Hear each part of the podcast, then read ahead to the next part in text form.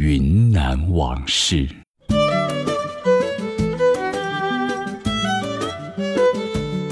福林堂是云南现存最古老的药店，它坐落在昆明市光华街和文庙之街的交汇处。铺面是土木结构的三层楼房，占地三百多平米。整栋建筑伞形八面峰，有三重飞崖，古朴典雅。外楼群雕有栩栩如生的松鼠、葡萄、琴棋书画等浮雕。峰檐上精工雕琢了丹凤朝阳、二龙戏珠、鲤鱼翻身等图案，是一座极具风格的清代民间建筑。二零一三年，福林堂被国务院公布为全国重点文物保护单位。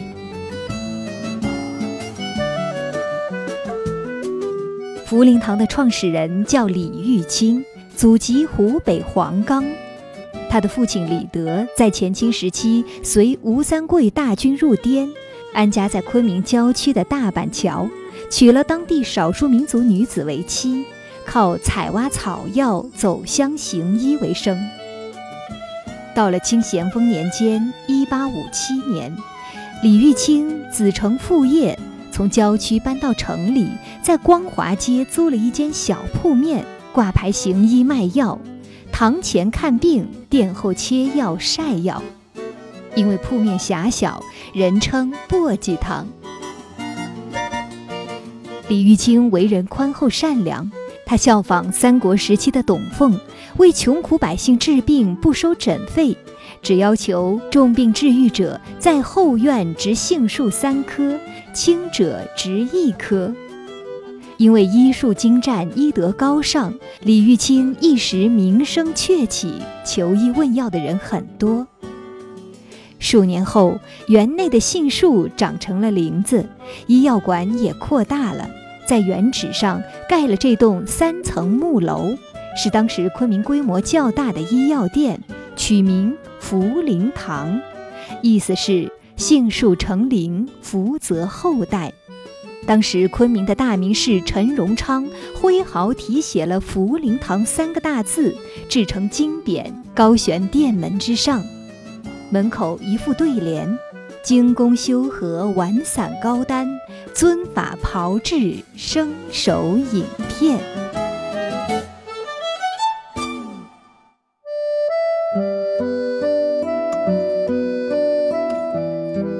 一八八六年，李玉清去世，留下了老母亲、生病的妻子和三个未成年的儿子。长子李瑞生十五岁，次子李富生十二岁，三子李寿生更小。因为缺了主心骨，福陵堂的日常经营难以维系，濒临倒闭，只好请了一位先生来当掌柜。李瑞生、李富初当学徒，继续经营药业，直到兄弟二人长大，才又共同主持药铺。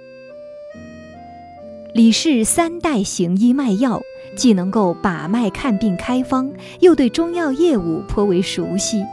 特别是李玉清的次子李富初，人称李二先生或二掌柜。他主要负责经营福陵堂的山货药材，是一位有真知灼见的行家。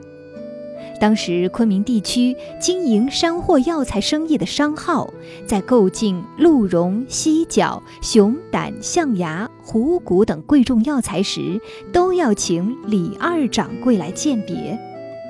近代，在法国及东南亚国家很出名的云兴昌大商号，还专门派人到福陵堂学习药材鉴定，并通过福陵堂把从东南亚收购到的丁香、肉桂、象牙、鹿茸等名贵药材销往内地各省，又把云贵川广的地道药材出口到世界各地。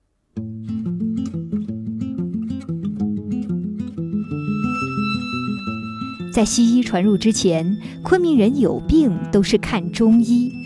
中医只管开方，抓药还得上药店。老昆明的中药店不少，据民国初年的统计，大概有一百二十家。著名的有福陵堂、百灵堂、大安堂、百寿堂等。这些药店中，有的只卖药材不开方子，有的专门制售成品药。而福林堂前店坐诊，后堂拿药，货真价实。对药品的质量和药店信誉，福林堂极为重视。从影片的切制、炮制到处方的配伍，无一不体现出来。如陈皮要切成三角状，桔梗剪成彩云片，枸杞切成爪子片，槟榔要切得不见边。上柜的影片清清爽爽，没有灰碎，样子好，药性足。药店的伙计大都经验丰富，熟谙中药的药理药性，能根据药物的形色味来辨别真优，抓药也是操作认真，绝不马虎。因此，福林堂的药品价格虽然比其他药店贵一些，但顾客仍然是络绎不绝，生意十分兴隆。当时昆明地区有名的中医，如李继昌、吴佩衡、戴笠三等，都指定病人要到福林堂配方抓药，有的还特约福林堂供药。福林堂有八十四种制售的中成药，其中以加味营翘散、精制黑西丹、回生再造丸、济世仙丹。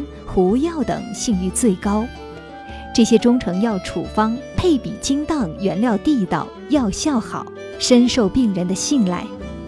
当时市面上甚至流行着“要吃药到福林堂”这么一句话，就连云南王龙云、卢汉的冬令时节进补药都到福林堂来买。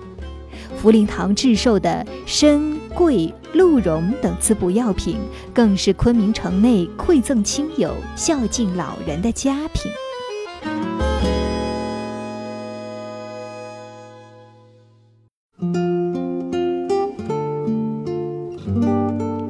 抗战时期，百业凋敝，民不聊生，福林堂经营惨淡，面临破产的境地。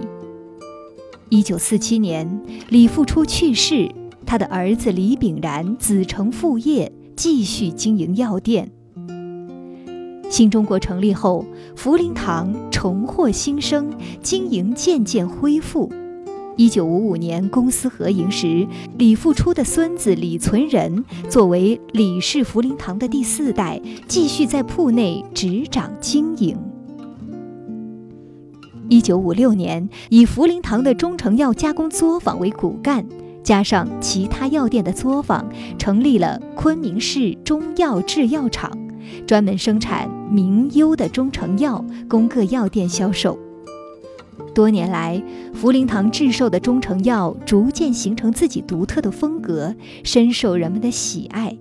尤其是常用的清热凉药银翘散和健胃消食的胡药。更是居家必备的良药。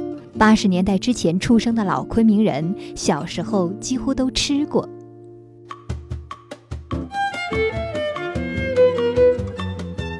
一九九五年，国贸部给福林堂颁发了中华老字号金牌。一九九六年，国家医药管理局指定福林堂为涉外供应试点药店。进入新世纪。福林堂这个百年老字号药店又焕发出新生机。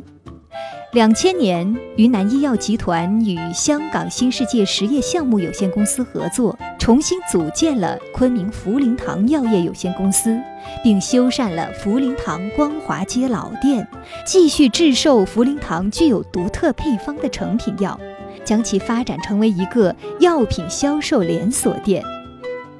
两千零六年，福林堂再次被国家商务部评为中华老字号，并荣获十大星滇传统品牌称号。